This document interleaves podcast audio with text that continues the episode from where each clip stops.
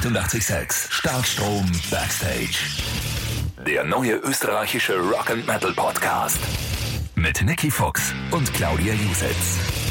Hallo und herzlich willkommen zum 886 Starkstrom Backstage Podcast, dem neuen Podcast für Rock- und Metal-Fans, wie wir es einfach sind. Ich bin die Niki Fuchs von 886 und Addicted Rock. An meiner Seite Sängerin von Raptor 200 und Redakteurin vom Starkstrom Magazin, Claudia. Jusitz. ja, willkommen, Prosit Neujahr. Und es freut mich ganz besonders, wir haben keine Kosten und Mühen gescheut. Er ist nämlich noch einmal da. Chefredakteur vom Starkstrom-Magazin, Mike Seidinger. Danke, dass du dir nochmal Zeit genommen hast. Bitte gerne, ich winke ins Mikrofon. Es stehen ja einige Releases 2021 an. Also ich glaube, auch wegen Corona haben die Bands wirklich Zeit gehabt, wenn man sich das so anschaut.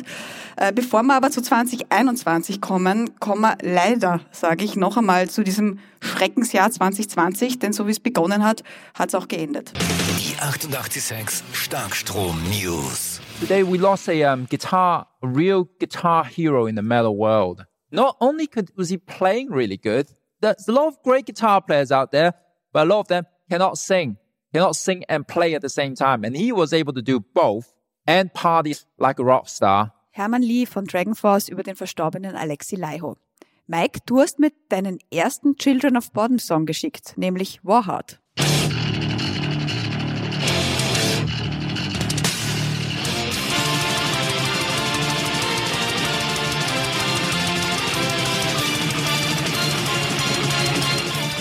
Was war da? Kannst du dich noch erinnern, was das für eine Ich weiß, das Situation war war? von Sampler und damals irgendwann, eh wie es rausgekommen ist, ich- wahrscheinlich im Rockhard oder im Metalhammer irgendwo. Und da haben wir gedacht, hey, das ist eine coole Gitarrenabfahrt da und, und das, also diese Duelle, Keyboard-Gitarren sind ja legendär bei Children of Bodom und da haben wir dann die, wir hatten damals in Neustadt ein, äh, ein Geschäft, wo du also Promos gekriegt hast, und haben wir die Promo dann gecheckt und die habe ich heute noch und das ist eine der besten Platten von einer, finde ich, die Hatebreeder, also das war meine Einstiegsdroge. Seitdem mag ich sie sehr gern. Ich bin jetzt nicht der Hyperfan, aber ja. Ja, schade um den Kerl, weil das war doch so, er hat sich, also gesundheitlich natürlich schon ein bisschen angeschlagen, hat man immer wieder gehört, aber er hat sich ein bisschen terrappelt mit der, mit der Nachfolgeband, die es gab, also Bottom After Midnight, glaube ich, um die Kassen. Auch schon Deal unter Dach und Fach und ja, umso tragischer und ja, sehr, sehr traurig. Die Hext, das ist eine von meinen Lieblingsplatten, weil die unglaublich äh, gut produziert ist, auch sehr druckvoll. Und äh, mich hat ein sehr lieber Kumpel von mir, der Matt, auf, auf Children of Bodom gebracht und ähm, seither liebe ich sie heiß. Und das war immer so eine tolle Inspiration auch. Auch der Alexei Laiho, super Typ und super Performer. 41 ist halt wirklich viel, viel, viel zu jung. Ich habe auch mit dem Robert, einem Kollegen von uns, gesprochen, der auch sehr viele Interviews führt. Er hat ihn einmal interviewt und hat Okay. eben auch gemeint, das ist ja schon ein bisschen länger her, dass es fast absehbar war eigentlich. Er war wahnsinnig introvertiert, also wie man sich einen Finnen eigentlich vorstellt und hat extrem ausgemergelt ausgeschaut. Also dass der gesundheitliche Probleme gehabt hat, hat man länger gesehen. Ich weiß nicht genau, was er gehabt hat. Es ist ja glaub bis jetzt nicht bis rausgekommen. jetzt genau nicht rausgekommen. Aber woran er gestorben ist, er hat einmal eine Zeit lang Alkoholprobleme gehabt. Das war, also das wusste man. Und er war extrem introvertiert. Also keine Starallüren, mit dem kann ich leider nicht dienen, aber eher schüchtern, zurückgezogen und, und drauf geschaut, dass es vorbeigeht, würde ich sagen. Ich verstehe so Leute, die halt den Starruhm nicht so äh, auskosten wollen. Vor allem, wenn man gesundheitlich natürlich nicht so auf der Höhe ist. Wie der Robert schon sagt, man weiß natürlich nicht, an was er gestorben ist, aber sein Lifestyle wird schon dazu beigetragen haben, dass er nicht allzu gesund gelebt hat, denke ich. Lasst uns jetzt aber, war wichtig drüber zu reden, finde ich, also auch wenn es jetzt schon ein bisschen her ist, aber trotzdem, es sind einfach die News, die passiert sind in den letzten Wochen. Ähm, trotzdem, so gut es geht, wir versuchen es auch alle nach dem Jahr 2020 positiv Richtung 2021 zu gehen. Und da helfen uns ja viele Rock- und Metal-Bands. Da kommt nämlich viel Neues.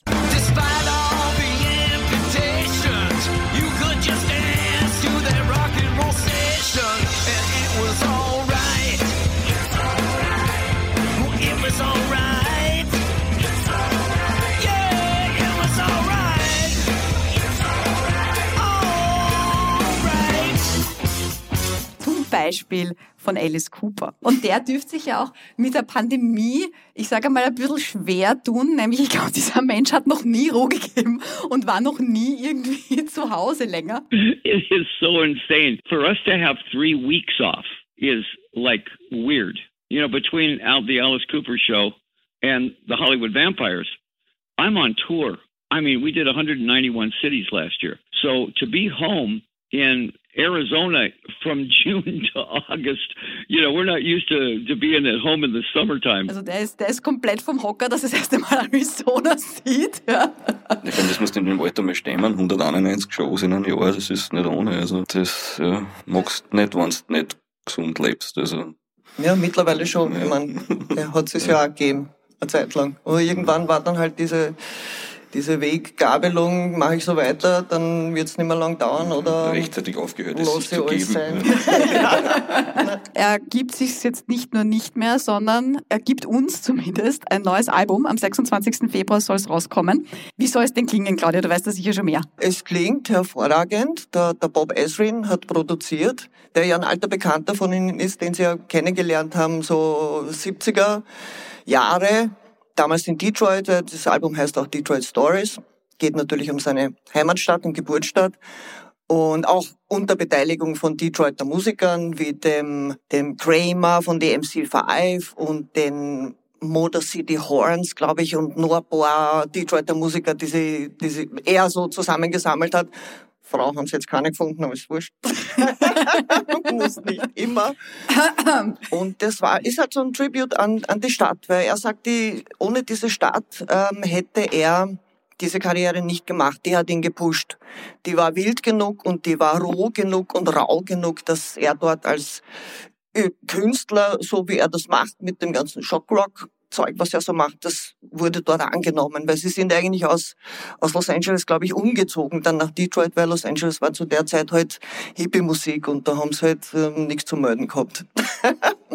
ja, aber tolles Album, also Rock'n'Roll, die erste Single und zweite Nummer Go Man Go, die ist schon viel besser, weil Rock'n'Roll ist ein bisschen verbindlich und lieb und dann geht's aber ordentlich, steigt er ordentlich aufs Gas. Auch eine sehr schöne Nummer, die heißt Don't Give Up, da gibt's so eine kleine, kleine Sprechintro und da wendet er sich direkt an die Fans und sagt, ja, es ist eine, eine schwere Zeit für uns alle und sehr, sehr persönlich und sehr, sehr, sehr un, äh, uneitel, sagt er dann, ja, und, und es, ist, es ist schwer zu schlafen und es ist schwer zu träumen, aber wir haben alle diese Probleme und wir kommen da durch. Und es ist, es ist so schön gesprochen und es ist, also, trifft mein Herz. Gut so, weil du den Producer erwähnt hast. Da habe ich einen sehr lustigen Interviewschnipsel Okay. gefunden. Weil er schätzt ihn sehr, aber er meint eben, man sollte keinem Producer ein fertiges oder ein Album überhaupt zu lange geben, weil ja, ihr hört ja mal selber, was dann passiert. Sometimes you get a, a, a great producer like Bob Ezrin, who's done everybody from Pink Floyd to Kiss to Alice Cooper to everybody you can imagine. And if you give them too much time and a finished album, they'll start remixing it. I don't care what producer it is. I don't care if it's George Martin. He'll sit in there going, you know what? I think I could. Pre- I think I could remix that a little bit differently. So it's all done. Also er hat ihm dann anscheinend das Album irgendwann entrissen und gesagt, es ist fertig, danke, hör auf, es immer und immer Auf zu remixen. jetzt. Ja, wobei man dazu sagen muss, der Bob Asian ist ja, glaube ich, aus Detroit. Und der hat den ja entdeckt, glaube ich, sogar, wie das noch die Alice Cooper Band war, glaube ich. Also die Band Alice Cooper, nachdem mh, der Alice Cooper sich dann benannt hat. Ich glaube, alle Alben hat er nicht produziert, aber Großteil. ja, ja, Schippel, ja. natürlich neben The Wall Ja. von Pink Floyd natürlich auch und also vielen Kiss-Alben. Für Kiss, Kiss sind ja aus Detroit. alles ne? Ja, also von diesem Producer muss man auch den Hut ziehen. Also nicht nur von Alice Cooper, sondern ja. Aber ich kann mir das gut vorstellen, so, na, und da kennt man noch ein bisschen, und da kennt man noch ein bisschen, und irgendwann muss das einem wahrscheinlich wegnehmen, weil sonst dauert das zehn Jahre. der Knöpfchen-Trio. Ne? Knöpfchen-Trio. Ja, ja, ja. Wie es auf jeden Fall ging, können wir uns alle anhören am 26. Februar, was rauskommt. Ich bin schon sehr gespannt, aber die ersten Nummern, die versprechen ja sehr Gutes. Und ich hoffe, dass Genial. er noch wieder herkommt, weil wie gesagt, ich habe es euch eh auch erzählt, äh, ich habe ihn gesehen, ja, nicht so lange her, vor eineinhalb Jahren oder so, Hammerkonzert in der Stadthalle, leider war kaum wer da. Also das fand ich super schade. Also nächstes Mal bitte alle hingehen, schaut euch das an. Der kann es wirklich noch. Der macht ja auch immer lustige Sachen mit dem Publikum. Ganz kurz, da hat er bei irgendeinem Gig so große Ballons und da war irgend so eine Flüssigkeit drin. Ist schon länger her, aber da konnte man noch rauchen während des Gigs. Und die Leute haben diese Ballons natürlich mit der Chick zerplatzen lassen und das ist mir auf den Kopf gespritzt. Und ich hab doch, das ist ein Wasser. Und ähm, habe mir auch nichts dabei gedacht und nachher gehst du halt irgendwie Toilette und schau mich in den Spiegel und mein ganzes Gesicht war rot gesprenkelt. Also es war eine rote Flüssigkeit, ließ sich runterwaschen, aber ich habe es nicht gewusst und auf dem Weg zur Toilette war irgendein Madel und die schaut mich total entsetzt und sagt, oh, die ist ganz blutig im Gesicht. Gott, aber ich meine prinzipiell, also eh verständlich, wenn man Alice Cooper kennt Ja, und seine eh. Shows, ja, ich meine, das schaut immer auf der Bühne aus wie eine Geisterbahn, ja, was ich auch großartig Ja, finde. aber einfach, ich ja. hab nicht dran gedacht. Aber Hammer. Hammer, stell dir vor, du zu, Routine, ne? Du wärst zu heimgefahren mit dem Auto und irgendwie die Polizei haltet dich auf. ich hab mir gedacht, die haben mich irgendwo aufgeschlagen oder so, und dann schau ich, puff. Das ist ja dass kein Benzin drin war in den Ja, Luftballon. so. naja, also bitte. Bei allem Schockrock. Boah. Na, super cool. Also ich hoffe, er kommt wieder. Ein weiteres Album steht an, und zwar von den Foo Fighters, die uns gleich einmal am 1. Jänner einen neuen Song auch geliefert haben mit Son of Mine. Also zwei Songs sind draußen von den Foo Fighters Anfang Februar, meiner Meinung nach. Genau, am 5. soll auch das Album rauskommen. Medicine at Midnight soll es heißen. Was glaubt ihr, kann uns da erwarten? Oder habt ihr schon mehr gehört? Ich habe Shame Shame gehört und das erinnert mich, also im besten Sinn des Wortes, wirklich an den David Bowie.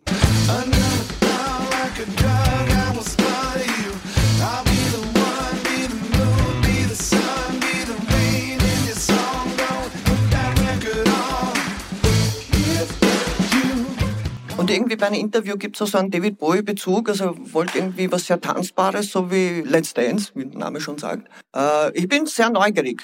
Also bis auf das kenne ich jetzt nichts, aber Foo Fighters ist immer eine Bank. So eine Ich großartige nur Band. eben spannend, weil eben du jetzt Shim Shim sagst, ich kenne Son of Mine, den anderen, der ja irrsinnig Gas gibt. Ah. Ähm, hören wir uns den einmal kurz an. Ich bin gespannt, was du sagst. Und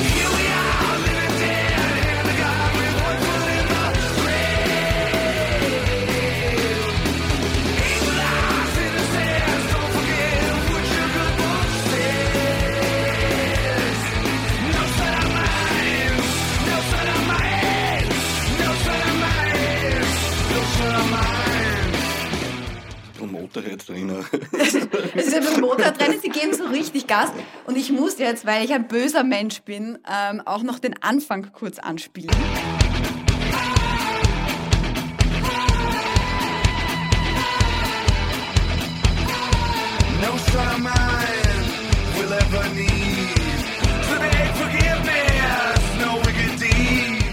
Also wie gesagt, er äh, erinnert an David Bowie. Und Ich wollte sagen, also entweder David Bowie oder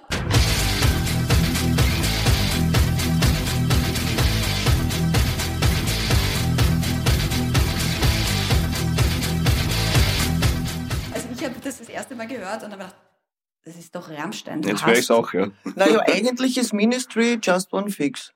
Auch, ja. Ja, ja. Mamas. Ja. wenn wenn man ehrlich sagt. Ja. Okay, also äh, wir wissen noch nicht genau, wie das Foo Fighters Album wirklich klingen wird, aber es wird eine Mischung aus David Bowie, Motorhead, Rammstein. Und Aber- Ministry. Das ist sehr, ja. okay. Aber, aber der, der Dave Grohl hat ja wirklich gesagt, das ist unser Let's Dance Album. Ja, hat er ja in einem stimmt, Interview ja, genau. gesagt, oder in mehreren Interviews wahrscheinlich nicht. Und sie haben so viel Spaß gehabt, die Nummern zu schreiben und dass es wie von selber gegangen ist und, und das hat noch nie ihr Album schreiben so Spaß gemacht. Sie haben ja Jubiläum eigentlich gehabt, 2020, 25-jähriges und haben gesagt, na, und zum 25. Jahr machen es wirklich was Besonderes. Also ja, sie werden sich wirklich bemüht haben. Und es liegt aber jetzt schon seit einem Jahr in der Schublade, weil sie es eigentlich mit der Tour 2020 quasi vorstellen wollten und haben jetzt aber anscheinend im Herbst oder was dann gesagt, gut, das bringt eigentlich nichts, niemandem was, wenn dieses Album jetzt weiter in der Schublade liegt und Gott sei Dank, sage ich jetzt, äh, veröffentlichen es auch. Also dieses Warten auf, bis es besser wird, ja, also ich glaube, jeder Foo Fighters Fan ist froh, dass das jetzt endlich rauskommt, weil in der Schublade von Dave Grohl bringt es einmal gar niemanden raus. ja. Und der Jahr in der Rockwelt ist ja eine gigantische Zeitspanne mittlerweile, wo viel passiert, wo man dann schon das nächste Album rausbringt vielleicht. Nicht? Also, wenn das ein Jahr in der Schublade liegt, ist es halt schade. Ein weiteres vielleicht Release mit großem Fragezeichen, je mehr man irgendwie hört, äh, desto weniger glaube ich es eigentlich, ist System of a Down. Ähm, die haben ja jetzt zwei Songs rausgebracht. Genau. Sie meinen aber nur natürlich aus politischen Gründen, um auf die Missstände in Armenien hinzuweisen.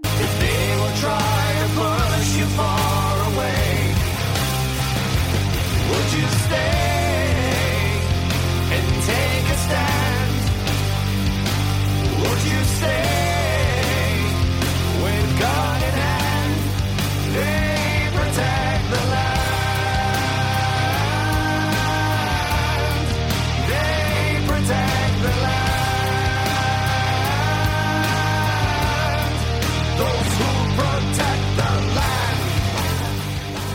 den zwei Songs, Protect the Land und Genocidal Humanoids. ist jetzt wirklich die Frage, ob was kommt, weil es gibt jetzt so unterschiedliche Interviews, die man lesen kann. Ähm, ich glaube, die Band selber würde eigentlich gerne wieder ein Album machen, aber ich weiß nicht. Was meint ihr? Ich hoffe sehr. Aber wie gesagt, es ist, es ist jetzt nichts Konkretes äh, da festzumachen. Andererseits, wenn, wenn ich schon zwei Songs draußen habe, das ist halt irgendwie so Kostprobe, äh, wäre es schlüssig, wenn was Größeres nachfolgt. Das ist jetzt meine optimistische Deutung. Meine auch, also ich bin, ich bin großer, großer System-Fan. Beide Ja, ich Songs sind super. Ähm, Stimmt.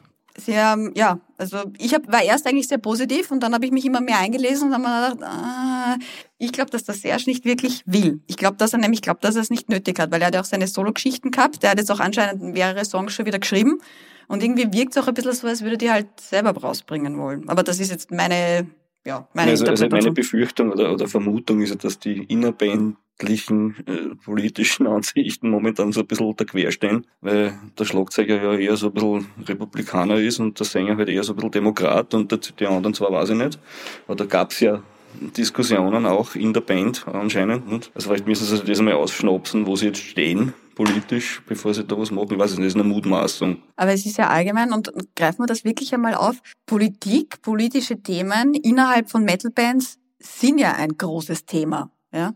Und es ist, hat wirklich auch gesellschaftliche Relevanz, Metal. Gilt immer noch als gefährlich. Äh, Kommt drauf an, wo du bist. Also diese Geschichten, die jetzt bei uns waren, dass ähm, am Land diverse Pfarrer, Proberäume von Death Metal Bands, die ich gemacht habe, gab's auch, aber das ist schon wirklich lange her. ist eher sein liebenswert mittlerweile. John Schaffer war bei der Kongress B- und R-Stürmung dabei, was natürlich für viel Aufruhr gesorgt hat. Band distanziert sich von ihm. äh, Aber ähm, man ist halt nicht 24 Stunden Metaller, man schon auch.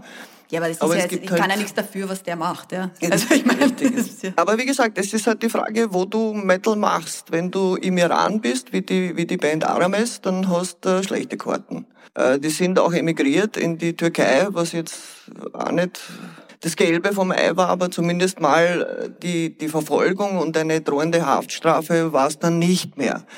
Und das ist halt schon bitter, wenn du bloß deine Musik machen möchtest und halt ein langhaariger Typ bist.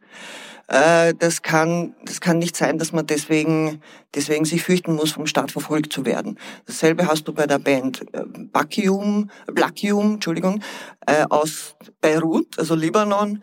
Die haben wieder das Problem gehabt, dass sie als Satanisten verschrien waren, also jetzt gar nicht aus der islamischen Seite, sondern von der christlichen Seite, wo es jetzt kupft wie gehatscht ist. Ähm, ja, was haben wir? Dann haben wir Ukraine mit der Tatjana Schmeiljuk und Ginger, die sagt, das ist ein Wahnsinn, wie sie in Russland gespielt haben, äh, sind sie, haben sie äh, so viele Anfeindungen bekommen aus dem rechten Lager in der Ukraine, dass sie umgezogen sind. da ist man echt schon, und das muss ich dir halt ehrlich sagen, froh in, in Österreich zu leben, Natürlich. weil ganz ehrlich, ja, die Themen haben wir alle nicht. Ja, Gott sei Dank auf Holz klopfen. Nicht in dem Ausmaß, ja. Nicht in dem Ausmaß, obwohl eine ganz kurze Geschichte Ja. ist natürlich schon länger her aus den 90er Jahren. Da habe ich noch mit Black Acid in, in Gleisdorf gespielt und der Gemeinderat von Gleisdorf hat meinen Bruder Jeff und mich eingeladen, bei der nächsten Gemeinderatssitzung doch vorstellig zu werden, weil die schauen wollten, ob wir Satanisten sind und ähm, einen schlechten Einfluss auf die Jugend haben. Ja. Das war einfach großartig. Wir sind da hingefahren zum Ja, Gemeinderat. sicher, ja. Und die sind halt zur Überzeugung Und, gekommen. und habt ihr, habt ihr Schwein geopfert, oder? Damals. Vorher. Ja. Da müsstest du heute einmal hinfahren und die Jugend dort, was aus denen Norden ist, halt schauen. Nicht? Nein, das war köstlich. Ich habe nicht gewusst, dass die alle so, da war keiner älter als 18. Die Lehrer waren alle mit Alkoholverbot, was zur Folge gehabt hat, dass sich die Kids am Parkplatz die Wodkaflasche in den Hals gesteckt haben. Lauter Sitzplätze, was heute eigentlich wieder sehr normal leider Gottes ist. Und war eh besser, weil da hat eh keiner stehen können. Also. Nein, köstlich. Also ich, köstlich. ich möchte nur kurz anfügen, Ja. für mich war Musik immer zweitrangig politisch. Also ich habe Musik eigentlich immer wegen der Musik. Den politischen Aspekt habe ich eigentlich meistens ausgeklammert. Das habe ich auch in Interviews stets gemacht. Also ich habe natürlich hätte den John Schaffer damals auch ansch- äh, vor ein paar Jahren ansprechen können auf seine Gettysburg-Hymnen und, und, und, und Konzeptlieder. Aber ja, es, es war mir nie ein Anliegen, das polit zu politisieren. Ich meine, das sind seine Ansichten und ja, Wie du ihn interviewt hast, hat er versucht, äh, trotzdem, ich sage jetzt, seine Themen durchzubringen oder ist das dann, sind das dann auch zwei Menschen? Ist er quasi der Überhaupt Künstler nicht. und, und, Ich habe mir und das so noch lange, das war glaube ich so vor acht Jahren, ich habe mir das jetzt noch lange wieder mal angeschaut, weil es mich einfach interessiert hat, was wir damals geredet haben. Und es war eigentlich sehr ein neutrales Gespräch, wo es eigentlich nur um die Band gegangen ist. Und da ist ja gerade das Du-Block mit einer auf der ersten Tour gewesen und da ist es halt primär um das auch gegangen, wie er sich so tut mit Tourleben und er ja, integriert wurde in die Band. Und äh, ich habe ja gesagt, ein, ein netter älterer Herr, der natürlich Amerikaner ist, mit jedem Satz, den er sagt, aber nichts überpatriotisches, jetzt hätte ich gesagt, in seiner Ausstrahlung. Weil du jetzt gesagt hast, du trennst das klar. Was mich schon interessiert, weil halt im Moment auch großes Thema ist natürlich Meinungsfreiheit. Ist im Moment ganz brandaktuell. Wie viel darf denn Politik im, in der Musik oder jetzt im Metal- und Rockbereich äh, bringen oder dabei sein? Weil ich finde es halt schon auch wichtig, Kunst steht dafür, dass man seine Meinung frei äußern kann, dass man eben auch äh, aus, aus Dingen ausbrechen kann ja, und zeigen kann, was man für richtig hält, ohne dass man verfolgt wird oder sich verstecken muss oder des Landes verwiesen wird. Ja. Aber wie viel Platz ist da? Ich denke mal, da ist viel Platz. Äh, grundsätzlich ist Heavy Metal eher unpolitisch. Äh, unpolitisch ist gleich, da kann man eigentlich alles machen und es wird akzeptiert, solange die Musik leibend ist. Mhm. Ähm, Aber hat es in der Musik selbst auch Platz und in den Texten? Darf und muss, aber es muss nicht jeden Menschen interessieren, Richtig. finde ich. Also wenn ich sage, mir ist das wurscht. und als, als Demokratin mir ist ist jetzt die die Musik wichtig. Meinungsfreiheit nicht Ja. dort zu Ende, wo meine Meinung zu Ende ist. Zwischen tolerieren und akzeptieren ist halt noch Raum. Ich toleriere das schon, wenn jemand jetzt eine Meinung hat, wo ich mir denke, das ist jetzt ganz daneben für mich. Man, was, was halt die Musik selber betrifft, äh, Heavy Metal ist eine für mein Verständnis zutiefst schwarze Musik. Da kommt sie her, das sind ihre Wurzeln, da, da ist sie verortet und geerdet. Äh, jetzt alles, was Rechtsrock und Rechtsmetal ist, da sag ich, meine Meinung, liebe Kinder, totale Ja, Themaverfehlung. da geht es ja eher um die Message, als wie um die. Musik. Ich meine, es wird keine Rechtsrockband geben, die Ja. musikalisch jetzt ein gutes Stück abliefert. Da geht es nur darum, dass man irgendwas Ja, rausblärt. Ja, ja. ja, ja, also da geht es um die Message, die man rausblärt. Aber wie gesagt, das ist halt der Punk hochgradig politisch immer gewesen, natürlich. Das stimmt, ja. Ja, und, und ja, ist natürlich äh, immer noch teilweise, ja. Ich würde noch gern über die Band Nervosa reden, weil da hat sich in den letzten Monaten einiges bei denen getan und auch die waren ja auch immer, ich sage jetzt erstens politisch umstritten und sind vor allem in auch in einem sehr politisch umstrittenen Umfeld. Als Thrash-Metal-Band, All-Female Ich wollte sagen, nur Frauen, Thrash-Metal-Band muss man dazu sagen. Brasilien, hast, da musst du dich durchbeißen. Also da musst du das wirklich wollen, weil wenn, wenn du das nicht wirklich willst und nicht 100% dahinter stehst, äh, einfach macht dir das niemand. Also grundsätzlich wird das jetzt nicht so einfach gemacht. Auf jeden Fall gibt's ein neues Album, Perpetual Chaos. Ja, ein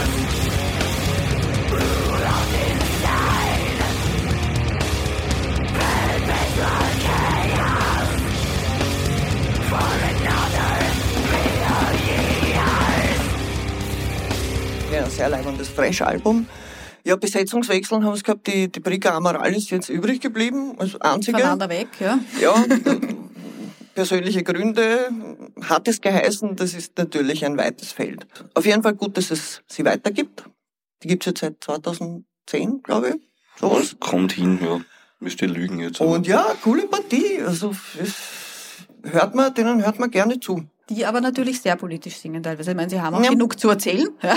nehme ich an. Ja. Richtig, bekommen dann zu Hause böse Briefe oder böse Nachrichten. Äh, auch hier Anfeindungen, Einschüchterungsversuche, noch und nöcher. Nur die sind zach und, und sehr selbstbewusst und werden ihren Weg finden. Du hast jetzt schon das, das neue Album auch gehört. Ja, Ähm, hört man den Wechsel, den, den Personalwechsel, sage ich jetzt einmal? also ich würde sagen, na. Okay. Na, ich- ich finde das ja nicht, also das ist, finde ich, teilweise kein Nachteil bei einer Band, wenn ich mich nämlich Das auch gleich nenne. Ja. Man kann Findest ja, ich glaube, sie haben jetzt auch. Gitarre mehr, nicht? aber also sind jetzt zu viert, statt zu dritt. Nicht? Gut produziert Ja, und, ja. und ja, klingt fett und heavy. Ist die, die Mia Wallace dabei, die ja genau. mit, dem, mit dem Tom von äh, Celtic Frost noch dieses Triumph of Death Projekt gehabt hat. Ah, Celtic Frost. Ja, also ein, ein bekanntes Gesicht. Und die Diva Satanica ist die Sängerin. Richtig, ja. Ja, Die heißt sicher schön. so Ganz mit bürgerlichen schön. Namen. Ja, ja, Da bin ich mir ganz Ja, ja. sicher. Ja, ja. Mike, es tut mir jetzt fast ein bisschen leid, aber es ist ein bisschen ein Metal-Haus heute da. Ja.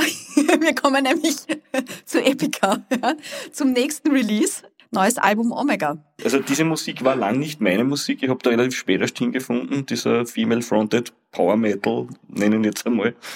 Symphonic Power Metal, Symphonic, keine Ahnung. ja. Also, also wie Nightwish und so Sachen. Ja, groß Äh, sind sie immer, ganz ja. groß. Ja. Schlachten Äh, ich, ich, werden ich mag das recht gerne. Es ist aber für mich eher so ein bisschen, also, ich würde sagen Wohlfühlmusik, aber halt nichts, wo man aggressiv jetzt wird, sondern eher was, was, was schöne Melodien und, und schöne Stimmen. Normalerweise ja natürlich Musiker, die ja Ahnung haben von ihrem Instrument. Also die haben ja immer sehr äh, fähige Musiker um sich. Also ja, ja, Epica, große Band finde ich. Also ja. Und wie gesagt, immer so ein bisschen Konkurrenz zu Nightwish gewesen. Also das stiefmütterlich behandelte kleine Schwesterchen von Nightwish, sage ich mal. Und da gibt's auch Neues. Sie kommen überhaupt aus den News nicht raus im Moment, ja, was bei Nightwish passiert. Ja, Nightwish hat leider den, Bassisten jetzt äh, weggegeben. Also er ist weggegangen, weil er einfach nur, naja, er hat gesagt, anscheinend, ist, er hat genug vom Musikbusiness. Es war, hat sich alles, es hat sich alles summiert über das letzte Jahr und der, der Marco Hitala hat halt dann das Handtuch geworfen. Das ist der mit diesem zweigeteilten weißen Bart, für die, die mit den Namen nicht vertraut sind, aber optisch So halt immer, schade, also, dass ihr jetzt gerade das nicht gesehen habt. Der Mike, der das auch hergezeigt hat, wunderschön. ich habe ja, meinen Bart jetzt zweigeteilt, symbolisch, ja. Das heißt, bei Nightwish werden wir mal schauen, wie es weitergeht. Ich meine, ich nehme an, sie werden einen Nachfolger finden. Ja, Finnland ist, das- ist, ist das Land mit der größten Metal-Band-Dichte. Weltweit. Also pro. Kopf, wenn man es pro Kopf nimmt, ist Finnland, glaube ich, wirklich äh, sehr weit vorn, wenn nicht das erste. Also da wird sich schon was finden. Epica war man aber. Auch im neuen Starkstrom-Magazin wird das neue Album Omega vorgestellt.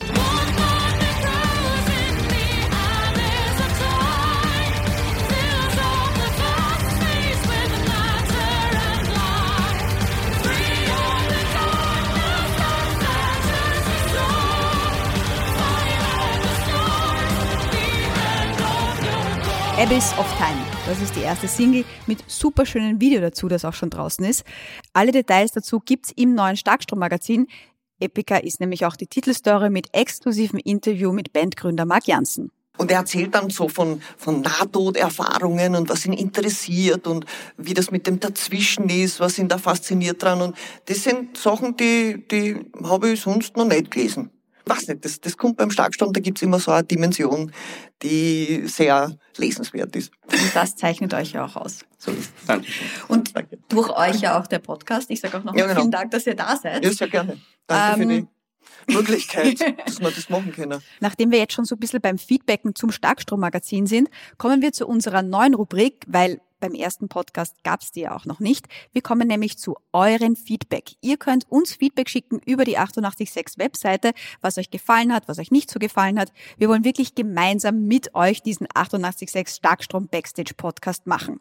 Und dann verlesen wir natürlich euer Feedback und stehen euch Rede und Antwort. 886 Starkstrom Rabenpost. Euer Feedback zur letzten 886 Starkstrom-Folge. Ja, Rabenpost, ja, Schmäh ist angekommen oder war das jetzt von mir zu viel? Was sagt ihr? Soll man es zu, bis zu erklären? mir hat er es geschafft, der Schmäh. Ich weiß nicht, so weit. Alles angekommen. Ja, Spatzenpost früher und so. Ja, ja.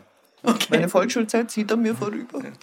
Also dann schauen wir uns mal an. Äh, zur Folge 1 vom 886 Starkstrom Backstage hat es Feedback gegeben. Und äh, wir werden uns das jetzt nicht normal anhören, denn der liebe Mike hat ja im letzten Podcast großgoschert, wie er ist, gesagt, na, und das lese ich dann im Jimmy Juster Style vor und haha. Nein, ich habe da den, äh, von der Melanie haben wir, haben wir eine Zuschrift bekommen, die schreibt, Hey, großes Lob, endlich ein authentischer Metal-Podcast. Metal-Podcast, Metal-Podcast. Der Juster wiederholt immer so die Phrasen, darum wiederholt er sie da. Und das noch mit zwei Frauen. Top. Top. Schade, So. dass ihr ihn nicht seht. Ja, ja. Du schaust nämlich auch genauso Ja, ja. aus wie er auf der Bühne. Ich hab alles angespuckt. Also. also das war die Melanie. Danke Melanie für das Lob. Ja. Warum, Jamie, warum der. Juster? Weil wir letztes Mal auch über Hatebreed und das neue Album geredet haben. Wollen wir was auf das äh, große Lob, was es ja ist, sagen? Dass, Ja, dass wir danke schön. authentisch sind, zwei Frauen sind, ja, richtig erkannt. Richtig? Ja, der Mike ist ein Mann, auch richtig erkannt, top. Mhm. Ja. Vielen Dank. Nein, freut mich sehr, dass das gesehen wird und das auch, also mich freut es wirklich, wenn Leute auch was Positives schreiben, äh, weil meistens Unbedingt. meckern sie nur. Was ihr auch genug habt, was aber vollkommen gut ist. Ja, also es ist gut, wenn wir wissen einfach auch, ähm, was ihr über die ganzen Alben denkt, weil da ist wirklich einiges reingekommen. Wollen wir uns das nächste anschauen? Ähm, Juster? der Andi schreibt, es macht Spaß, euch zuzuhören. Und gerade jetzt im Lockdown, Lockdown, Lockdown war das absolut perfekt. Bitte noch mehr kurze Hörbeispiele und mehr Songs in der Playlist. Live bei mir, auf und runter. Besser kann ich leider nicht Dank, ausmachen. Ja, Mike. Aber Wettschulden sind eher schuldenlos, das Ja, ja, eingelöst. ja. Und auch den, an den Andi, vielen Dank, dass du uns geschrieben hast. Ja, Äh, es läuft beim Andi scheinbar. es läuft Auf beim Andi. Ähm, ich werde schauen, dass wir noch mehr Hörbeispiele reingeben. Und wir haben ja auch eine Playlist, eben auch auf der 886 Webseite zum Podcast dazu. Und da werden wir natürlich auch zu dem Podcast wieder einige Songs dazugeben. Und vielleicht ein paar mehr. Vielleicht finden wir ja noch ein paar mehr für den Andi. Denke schon. Du hast jetzt die positiven vorgelesen, gell, Mike? Dann, komm dann lese ich jetzt die negativen. betreffen ja eher die, ne- also weder den Podcast, glaube ich, noch die Szene, äh, noch, noch das Heft, sondern eher die Szene, glaube ich, die negativen Zuschriften. Genau, nein, sie betreffen eher eben die, die, die Themen, die wir besprochen ja. haben. Genau. Dann nehmen wir gleich einmal den Daniel her, der nämlich gemeint hat, hi, ich wollte nur auch noch meinen Senf zu Punch and Stench dazugeben. Die Band ist heutzutage national, international nahezu irrelevant, vor allem im Vergleich mit zum Beispiel Harakiri for the Sky oder Belfegor. Auch bei Konzerten an den Besuchern sichtbar. Klar sind sie Kult und waren mit die erste extreme Band aus Österreich, aber ja, jetzt sind sie das nicht mehr. Veto. Veto. Nein, ich würde natürlich, ich meine, er hat natürlich recht, dass Harakiri for the Sky und, und natürlich Belfigur und auch andere Bands noch natürlich Aushängeschilder sind. Der neueren Generation, also Belfigur ist jetzt auch schon wieder älter, aber Bunch and Stench wird immer, also ich, ich habe letztes Mal erwähnt, du brauchst in Amerika den- nur and Stench Song und die Leute wissen, wo du herkommst. Also Und das ist als österreichische Band schon. ja, also das, das ist ein, ein, ein Markenname, den man kennt. Das ist als irrelevant zu bezeichnen, finde ich jetzt ein bisschen verwegen, lieber Daniel, aber ja, ja, kann man so sehen. Wie gesagt, ich bin von der älteren Generation, ich sehe es halt ein bisschen anders, aber Ja, das ist ein zu hartes Urteil, finde ich, weil sie haben viel Pionierarbeit geleistet und die merkt man heute auch noch. Also ich kenne viel sehr junge Leute, die Stench kennen und, und auch schätzen. Und zwei Feedbacks haben wir noch zu Hatebreed. Also das dürfte überhaupt, die, die, also wir haben mehrere noch gehabt, aber ich habe jetzt die zwei herausgeholt. Das hat die, die Gemüter irgendwie am meisten erhitzt, unsere Diskussion über Hatebreed und über das neue Album. Ähm, da schreibt der Bernie, Weight of the False Self, das neue Album von Hatebreed, läuft bei mir regelmäßig im Auto, vorzugsweise mit offenem Fenster, fist-raisend und headbangend, um an der Ampel rumzubrollen. ah, der ist das. Okay. Das ist der wirklich- harte. Anne, äh, Bernie, Entschuldige. Bernie, vielen Dank für dieses Feedback. Ich habe sehr gelacht, wie ich das gelesen habe. Ja, ja sind wir auch der Meinung, ich finde das neue Album auch gut. Ja, sollte voll. Jetzt ist ja mehr, auch schon rausgekommen. Ja. man, man sollte viel mehr Fist raisend rumbrollen. Also das ist, Der Marian ist da überhaupt nicht deiner Meinung, Bernie. Der schreibt nämlich, hallo, ich bin Hatebreed-Fan der ersten Stunde und mir ist das neue Album zu kommerzig. Ich hoffe, sie finden irgendwann wieder zu ihrer alten Form zurück und hören auf die Massen begeistern zu wollen. Kotz. Hatebreed haben immer schon die Fans geteilt in Mogi, Mogi nicht, Lager wahrscheinlich, oder finde ich Das schon, zu aber findet ihr, dass die früher, ich, also ich sage jetzt nicht, die haben immer gleich geklungen, aber jetzt so eine Entwicklung in, in Richtung Kommerz oder nicht Nein, Kommerz. finde ich nicht. Also da waren, nicht sie, da waren sie schon mal kommerzieller als auf diesem Album jetzt. Also sage ich jetzt einmal. Ja, ich finde das Ja. auch schön wild und die Massen. Ja, wild, ich genau. ich glaube nicht, dass es jetzt so. Natürlich legt man es drauf an, je, je mehr Leute, von denen du spielst, desto besser. Aber die kommen mehr oder weniger von alleine. Und das kann man ihnen nicht vorwerfen. Das stimmt. Und Marian, einfach dann ein anderes Album hören kann. Kann Ja, wie gesagt, man, jeder, jeder soll seine Meinung haben. Es ist ja Genau. nichts dabei, wenn er sagt, das gefällt ihm nicht. Aber ja, nein. Vielleicht noch ein paar Mal durchhören und dann schauen wir mal. Das, aber ganz ehrlich, das gibt schon ein paar Alben. Die kannst du ja so lange, die kannst du schön hören, quasi, ja. Es gibt welche, die kann man sich nicht einmal mehr schön hören. Also nicht, nicht von Hatebreed, aber von anderen Bands. Also Ja, aber manche Alben brauchen das. Da reicht ein Durchgang nicht. Das stimmt. Da denkst du, naja, okay, das hat jetzt nicht so viel Nachhall hinterlassen und dann hörst du das ein paar Mal und denkst du, boah, coole Geschichte. Welches Album habt ihr schon öfter hören müssen und es dann aber nicht mehr weggelegt? Was haltet ihr von der neuen Epica oder was sind eure Erinnerungen an Children of Bottom? Schreibt uns über die Radio 886 Website einfach direkt runter, wo man unseren Podcast hören kann. Natürlich habe ich aber auch für diesen Podcast wieder unseren lieben Kollegen Robert F. getroffen, Musikjournalist seit einigen Jahren. Und der hat ja schon viele Künstler getroffen, vor der Bühne und auch hinter der Bühne und hat da einiges erlebt. Er hat zum Beispiel letztens Angus Young interviewt. Mit Robert F. hinter den Kulissen von Ton und Verderben. Also das war ein, muss ich fairerweise sagen, ein Zoom-Interview, Social Distancing-like, wie wir es jetzt halt so haben, leider. Und ein sehr, sehr netter, lieber Kerl, wo man hat es nur im Bildschirm gesehen, offenbar seine Frau, die ja äh, im Prinzip das Management mitunter macht und, und ihm glaube ich, schon ein bisschen anleitet, was er zu tun hat. Man sah ihren Fuß wippen dann im Video die ganze Zeit und immer wenn er, glaube ich, angefangen hat, ein bisschen auszuscheren, äh, wippte der Fuß stärker und du hast gemerkt, dass er einbremsiert, dann hat er so rübergeschaut. Okay, also Angus Young steht unterm Kartoffel. Kann man, glaube ich, so sagen, ja.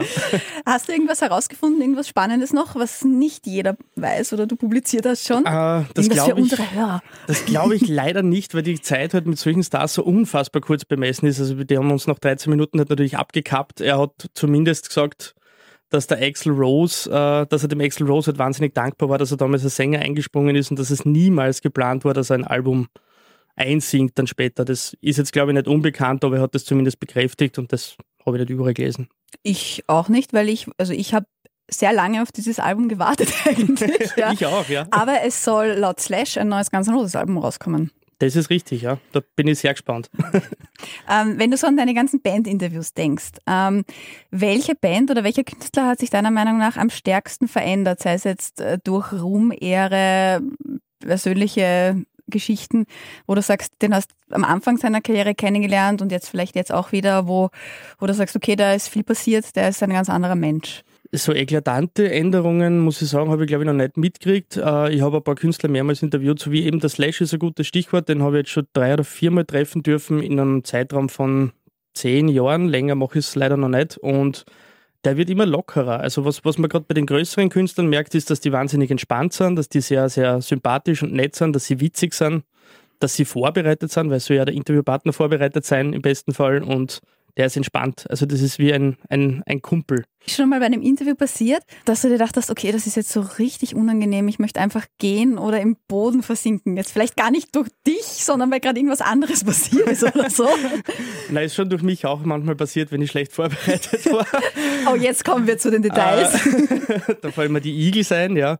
Da war ich mal wirklich schlecht vorbereitet. Also da bekam ich äh, eine DVD anzusehen und bin am nächsten Tag nach London geflogen zum Interview und diese DVD kam per Hausboote irgendwie sau spät in mein Büro damals und ich habe dann aber noch einen Abendtermin gehabt und habe echt nur mehr drüber geskippt und normalerweise kommt man ja mit solchen Tricks irgendwie durch, aber die waren sehr darauf bedacht, dass man sich auskennt, was sie da gemacht haben bei dieser DVD und haben mich ordentlich auflaufen lassen. Aber was hast du dir einen Fragenkatalog gegeben oder was? Nein, ich habe halt, ich hab halt schon auf diese DVD hingefragt, aber natürlich nur sehr oberflächlich, weil, weil ich nicht viel Zeit gehabt habe, da reinzuschauen. Und äh, die haben gemerkt, dass ich nicht sattelfest bin und haben tatsächlich dann Rückfragen angefangen und dann bin ich da gestanden. Und das war ein bisschen peinlich. Das war der Glenn Frey, der leider schon verstorben ist. Okay. Hast du äh, schon mal, weil das ist mir auch schon passiert, äh, so richtige Ticks von Stars kennengelernt? Also ich habe den Jared Leto interviewen dürfen am Novarock vor langer, langer Zeit. Und da habe ich echt also Instruktionen bekommen, was man denn nicht alles nicht machen darf. Ja, ihm nicht, also nicht in die Augen schauen, nicht die Hände geben und was auch immer. Und ich war da auch ziemlich frisch eigentlich erst in dem Metier und habe gedacht, oh Gott und nein. Und ich habe mich super angeschissen vor dem Interview und bin dann reingegangen in ihrem Tourbus, habe dieses Interview geführt und haben mir dann gedacht, weißt du, wenn er so kompliziert ist und ihn nicht anschauen darf und gar nichts, dann rede ich einfach nicht mit ihm. Sondern habe das gesamte Interview mit seinem Bruder geführt, mit dem Schlagzeuger. Ja, ist aber tough. Ähm, was ziemlich großartig war, weil du gemerkt hast, dass ihm das überhaupt nicht recht ist. Und er ist die ganze Zeit schon so rumgewetzt, ja. Und, du gemerkt, und dann hat er immer mehr hat er, äh, angefangen zu reden und immer mehr sich eingemischt, ja. Weil er irgendwie zeigen wollte, na, aber er, ja, aber er ist ja der Wichtige. Und dann habe ich halt auch mit ihm geredet.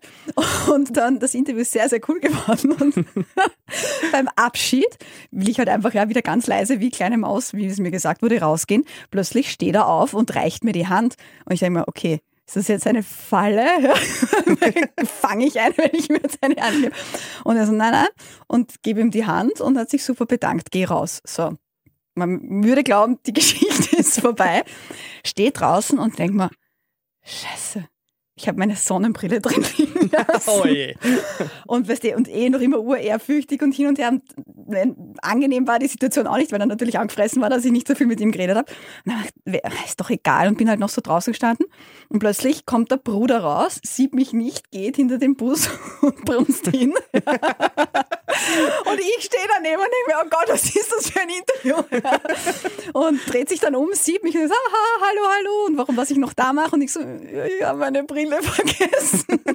Ist reingegangen und hat sie mir geholt. Also das ist so mein peinlichstes und lustigstes Interview, was ich hatte. Das ist aber eine super Geschichte. Also da Ja. hast du den Leto ja eh noch okay erwischt. Ja, voll. Aber hast du auch schon mal so irgendeinen Spleen miterlebt? Beziehungsweise ja dann doch keinen anscheinend. Das hat ja eh mehr das Management gesagt. Ja. Ja, mein, es, es gibt halt, also den Leto habe ich auch mal treffen dürfen, ihn alleine in London. Das war eine, eine prägende Erfahrung. Das ist schon sehr lange her. Da habe ich angefangen, erst wirklich mit dem Job vor acht, zehn Jahren. Da hat er mir nur in die Augen gestarrt. Der hat so, ich weiß nicht, ob du das mitgekriegt hast, der trägt ja oft Sonnenbrillen, damals nicht. Und der schaut dir halt in die Seele. Und Ah. weiß nicht, das war, ich war da sehr verunsichert, ja. Ja, ich will das Ah, auch ja. nicht, dass man mir in die Seele schaut. mein lieber Robert, vielen, vielen Dank, dass du uns diese Einblicke gegeben Ja, hast. sehr gerne. Und ich hoffe, du bist auf jeden Fall beim nächsten Podcast wieder dabei. Bin ich gern dabei und ich hoffe, dass wir wieder äh, irgendwann einmal Backstage kommen in diesem Leben, wenn Corona mal vorbei ist. Ganz fest die Daumen halten. Ja. viel Neues erzählen kann dann. Wir blättern ja gemeinsam eigentlich hier bei uns im 886 Starkstrom Backstage Podcast durch das Starkstrom Magazin. Da gibt's natürlich viele Releases, viele Band-Interviews und auch ein Interview von Mike, wo ich mir dachte, na schau, also ich würde ihm viel zutrauen, aber jetzt ist er unter die Fashionistas gegangen, jetzt schreibt er über Mode, der Herr Mike. Was ist denn da passiert? Sag einmal. Naja, ich schreibe natürlich über Mode, wenn mein Interviewpartner Mode kreiert, nicht? Dann, ja, und der Walter, ein langjähriger Freund von mir und auch aus dem Neustädter Szene, äh, aus der Neustädter Metal-Szene, hat ein Modelabel, das heißt äh, Black Rocks mit C, äh, am Schluss, also äh, da kann man gerne mal reinschauen auf die, auf die Website. Der kreiert seine eigenen Designs, das macht er wirklich selber, das sind wirklich alle von ihm und hat einen Partner, der ihm die Leiber druckt und ja, macht halt so, also keine Band-Shirts, sondern der macht eher so allgemeingültige Geschichten wie Metal is my religion oder, oder eben Devil's Horns oder, oder, oder Pentagramm-Designs und so. Und er hat uns auch eine Nachricht geschickt. Er hat nämlich selbst beschrieben, weil ich mir gedacht habe, also wenn es wer am besten beschreiben kann, dann er selbst, was er genau macht. Blackrocks ist ein kleines, feines, exklusives Rock-Fashion-Label aus dem südlichen Niederösterreich, welches durch die Rockmusik beeinflusst wird. Unsere Designs vermitteln ein gewisses Gefühl an Freiheit, Anarchie und erinnern an die wilden 60er des letzten Jahrhunderts. Uns ist es gelungen, einen Style zu kreieren, welcher rockt, fetzt und vor allem unverwechselbar ist. Ich habe mir es auch angeschaut, weil ich mir gedacht habe, okay, ja, pff, schauen wir mal, ja, so das zehnte Rockbaby. Ich kannte es nicht und habe es jetzt eben durch äh, euch kennengelernt. Und ich finde es wirklich cool, weil es eben nicht diese 0815, auch Devil's Horns und so weiter, die es eh in tausend Varianten gibt. Ich finde sie extrem kreativ und wirklich schön, die Designs. Und halt in meinen Lieblingsfarben, weil Ufil ist schwarz-weiß-rot. Ja, ja, ja. Da kann man mal reinschauen, es ist wirklich, wirklich lieb gemacht und es ist jetzt nichts, wo man den großen Konkurrenz bietet, aber es gibt schon Sachen, wo man, wo, was man bei den Großen halt nicht kriegt, nicht? Nein, und ich finde, weißt du, jetzt gerade auch während Corona, es haben eh alle zu, ja, das ist ein Ja. lokales Geschäft, das sind super kreative Leute. Schaut's rein. Also von mir auch größte Empfehlung, finde Ja. ich sehr, sehr cool. Und wenn du sagst lokal, er unterstützt ja auch mit seiner, mit einer Linie von ihm lokales Gewerbe. Also er hat eine Linie Support Your Local Dandler oder, oder Beisel oder Wirten oder auch das Jocherl, das man, glaube ich, nicht mehr so kennt. Das ist so ein kleines Stehbeisel. Wir unterstützen ja auch lokale Künstler. Wir kommen nämlich zu unserer nächsten Rubrik und blättern um. Austria Förster. Kommen wir zu einer meiner Lieblingsrubriken. Wir reden über österreichische Bands und diesmal als erstes über eine Power Metal Band, was mich ganz besonders freut und vor allem kenne ich den Frontmann schon ewig, weil das war einer meiner ersten Stammgäste bei Dictator Rock im U4 wo ich noch hinter der Bar gestanden mit der Sigi. Ja? Äh, ich rede von Dragony, neues Album ist herausgekommen.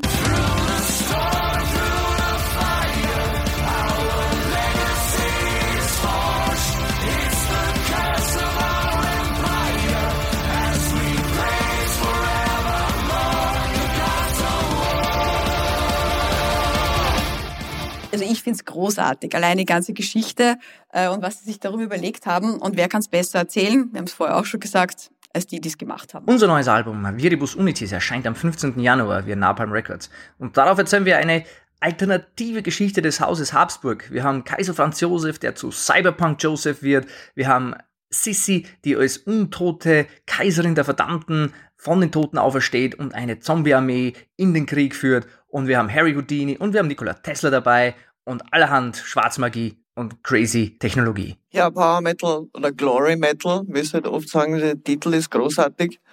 Und die Geschichte ist auch großartig. Also das, dieses Verwursten dieser historischen Persönlichkeiten, die es ja alle gegeben hat. auch die Konflikte eigentlich, Kaiser ja, mit, ja. Dem, mit dem Kronprinz Rudolf Ja. und Meierling und kennen wir ja alle, Sissi und dass da der Houdini und der Tesla dazu kommen, ist natürlich hervorragend. Also ich kenne nur die Gods of War und äh, laut Band ist ja das das bei weitem härteste Dragoneer-Album bis dato. Und ja, also ja, ein, ein Album, das die Band mit vereinten Kräften gestemmt hat, hoffentlich, und natürlich optisch auch umgesetzt hat. Also der Sigi, der Sänger, äh, posiert als Kaiser, Cyber Franz Josef, wie er gesagt hat, ich weiß es Der nicht. ja. Cyberpunk Cy- Josef. Cyberpunk genau. Josef, sorry. Also, ja, ja, also so- aus, dem, ungefähr, aus, ja. diesem, aus dieser Spielerei ist es ja überhaupt entstanden, Ja. ja, die ganze Idee.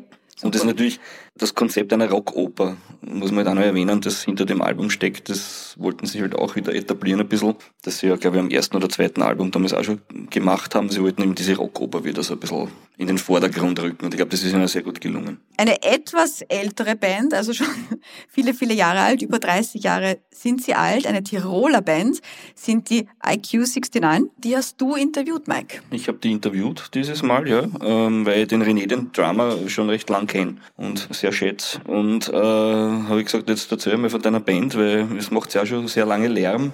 Es ist irgendwo zwischen Punk und Motorhead, irgendwo ist es schon sehr ein bisschen Metal auch dabei. Und der René hat uns da einiges erzählt, das wird im Heft dann auch lesen. Äh, es ist nicht uninteressant, also die Innsbrucker Szene an sich wird ein bisschen seziert und ja, das musikalische Schaffen, sage ich einmal ganz dreist. Also, ja, von, von der Band, die, glaube ich, weiß ich nicht, äh, zwei, drei eigene Platten bis jetzt hat, wo sie war und halt auf diversen Samplern dann auch vorkommt. IQ69 haben ja echt schon länger die Szene, vor allem in Innsbruck natürlich, beobachtet und die hat sich schon sehr stark verändert, meint er. die Leute sind ja gar nicht mehr so. Man, man muss ja sagen, wenn wir früher mit DVC Watt gespielt haben, ähm, da waren zwischen 250 und 400 Leute.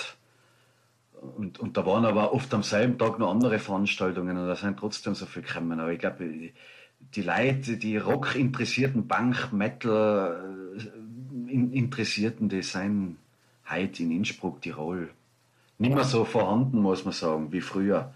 Die Zeiten sind leider ein bisschen vorbei. Eine Teilschuld trifft natürlich auch das Überangebot. Ne? Man kann sich nicht immer alles anschauen, was geliefert wird, jetzt einmal außerhalb von der Krise jetzt. Also in normalen Zeiten kommen so viele Bands mittlerweile auch nach Wien, auch kleine Bands, die es wert sind, sich anzusehen, dass man das, da muss man halt aussortieren. Das ist halt oft, tut oft weh. Ich spiele oft drei, vier Bands an einem Tag, die man sich alle anschauen tät. Und dann spielen zwei Wochen gar keine. Ja, also, ist halt so. Das heißt, du meinst, es ist quasi eigentlich, also die Zielgruppe, die Leute sind gleich geblieben, aber es ist Naja, es sind schon mehr. Fans auch geworden natürlich, weil das Schon, ja salonfähiger geworden ist alles, aber die Leute sind nicht viel spezifischer. Ein Power Metal Fan geht auf kein Punk Konzert, sage ich mal, und ein Black Metal Fan geht vielleicht da nicht auf ein Dragony Konzert. Und da hast du dann schon deine Hm. Gruppen, die halt dann, naja, es, es, Ja, du hast du recht. musst, aber ich glaube, das ist schon Nein, sehr spezifisch. Die Leute sind schon sehr genau. Dieses extreme Genre-Denken und dieses Schubladendenken, das hat der Österreicher schon, finde ich, extrem.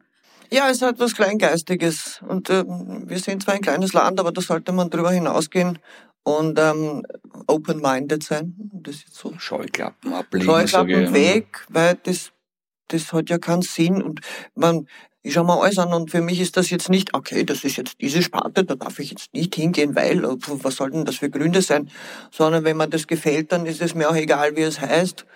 Dann gefällt mir das. Und wem das nicht gefällt, dass es mir gefällt, ja, der, puh, Dann fein. Pech Ja. gehabt. Ne? Nein, aber ich finde auch, man sollte eben wirklich auch anderen Genres und vor allem, also ich meine, wenn ich eh schon im Metal bin, ja, also dass ich dann sage, nein, das Ja. nicht und das schon, äh, vielleicht entdeckt man ja auch was Neues. Also das ja. ist mir zu bitzlert, zu bitzlert und zu, zu, ja, weiß nicht, zu kleinkariert.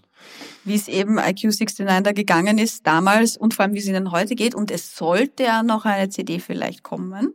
Das liest man alles auf jeden Fall im neuen Starkstrom-Magazin. Genau. Ähm, wir sind noch in unserer Österreicher Rubrik und da hast du, Claudia, uns noch zwei Bands mitgebracht, von denen es nämlich auch was Neues gibt. Ja, ich habe noch zwei mitgebracht, die Facelift aus Graz, die auch ihr 25-jähriges Bestehen haben. Ja, schon wie die Foo Fighters. Genau.